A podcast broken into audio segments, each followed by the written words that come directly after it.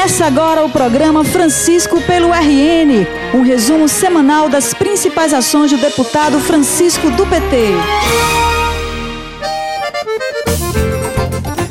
Olá, conterrânea e conterrâneo! Chegamos ao mês de julho com mais um resumo semanal das ações do deputado Francisco do PT. E Vanderlei, julho é o mês em que várias cidades do Rio Grande do Norte, inclusive as duas maiores do Seridó, Caicó e Currais Novos, celebram a festa de Santana. E o deputado Francisco do PT fez questão de iniciar o programa de hoje falando sobre esse assunto. Desde 1987, quando eu fui cursar geografia na Universidade Federal, eu passei a frequentar a festa de Santana todos os anos. É uma relação muito próxima que eu tenho. Aliás, eu sou cidadão caicoense, título dado pela Câmara Municipal, e Currais Novos também porque eu tive a oportunidade de ser secretário, chefe de gabinete da Prefeitura de Currais Novos, na gestão agora do prefeito Odon. Também tenho a honra de ser cidadão currais novense, título concedido pela Câmara Municipal de Currais Novos e participando nos últimos anos desse evento belíssimo que é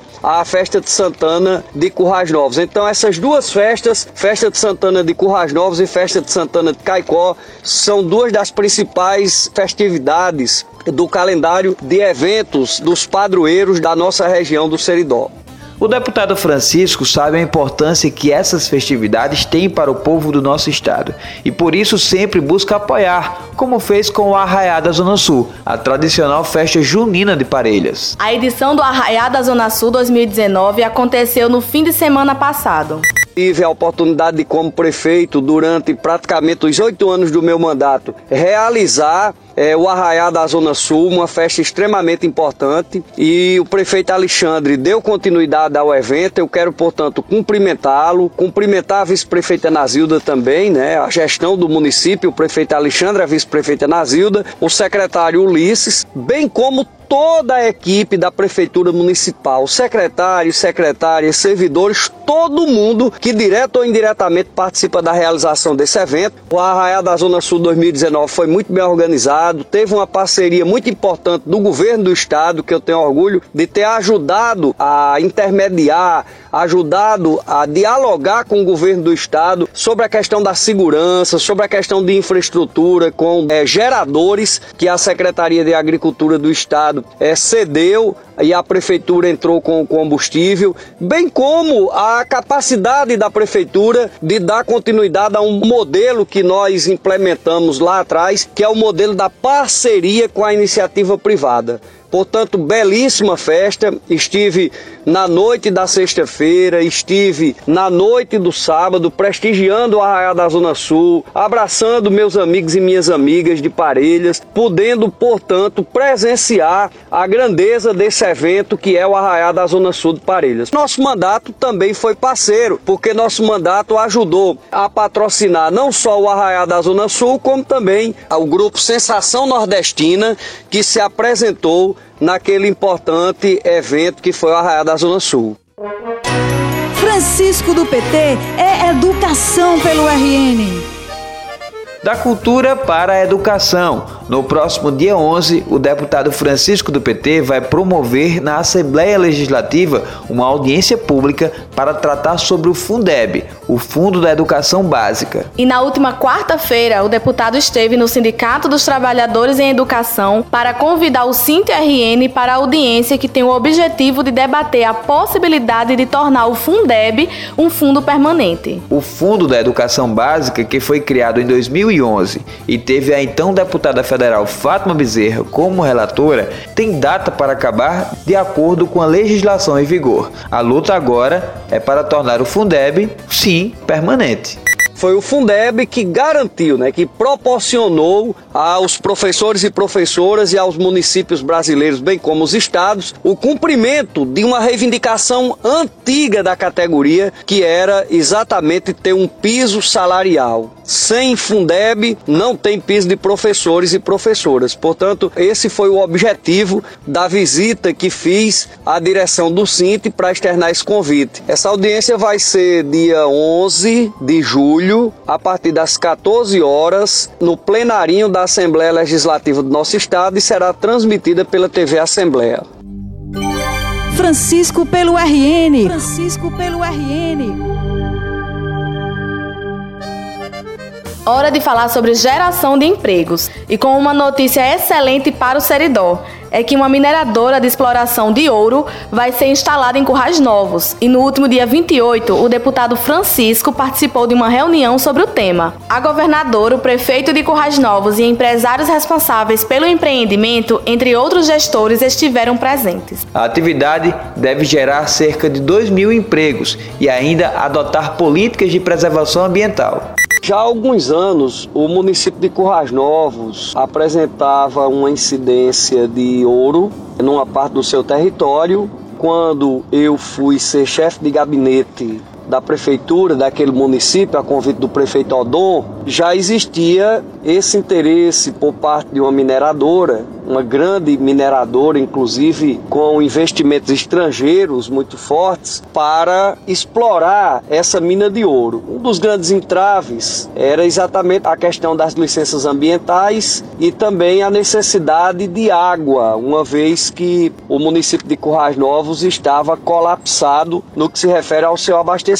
Mas o processo evoluiu, as licenças ambientais foram concedidas, chegou-se também a um entendimento para a empresa aproveitar o reuso da água do sistema de esgotamento sanitário de Currais Novos, o que é inclusive uma iniciativa muito importante, uma vez que vai gerar emprego e que vai gerar renda para o município de Currais Novos e região do Seridó. O senhor tem se empenhado para que seja criada é, uma Câmara Setorial do setor de mineração. Como é que isso pode colaborar também com essa iniciativa? Olha, a implantação dessa Câmara Setorial é fundamental para discutir as políticas de apoio à atividade mineral no nosso estado. A atividade mineradora é uma atividade muito relevante, tendo em vista o potencial do nosso estado no que diz respeito à produção de petróleo, de gás, de sal, de xelita, de tantalita, de feldespato. Aliás, segundo o DNPM, nós temos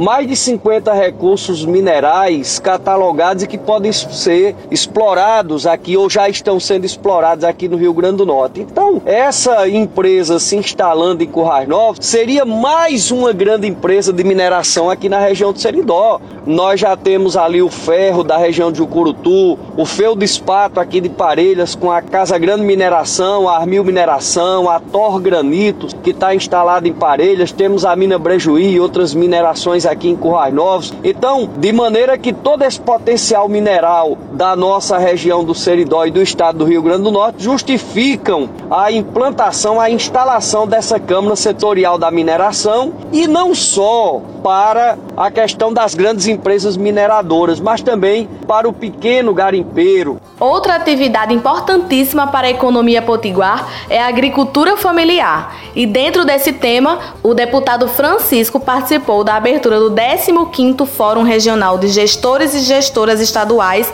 da Agricultura Familiar no Nordeste. O evento discute políticas para este setor, que tem sofrido duramente com ações do atual governo federal.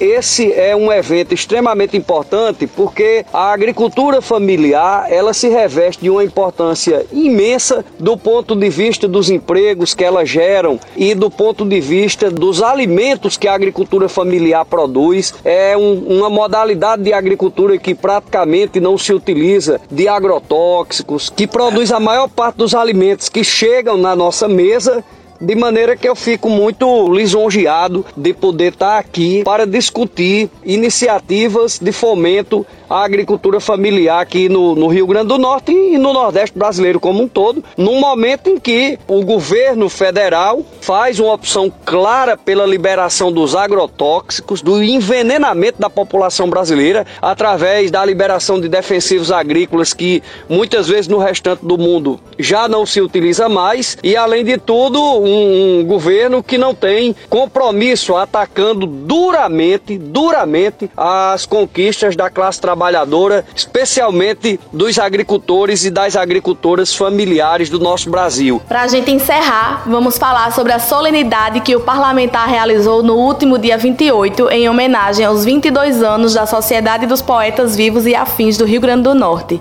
Foi um momento de muita cultura e confraternização. A areia da praia, desce a iluminar, engrandecendo a arte, que a vida completa seu brilho brejeiro, enlaça poeta que canta poemas de abelha do mar.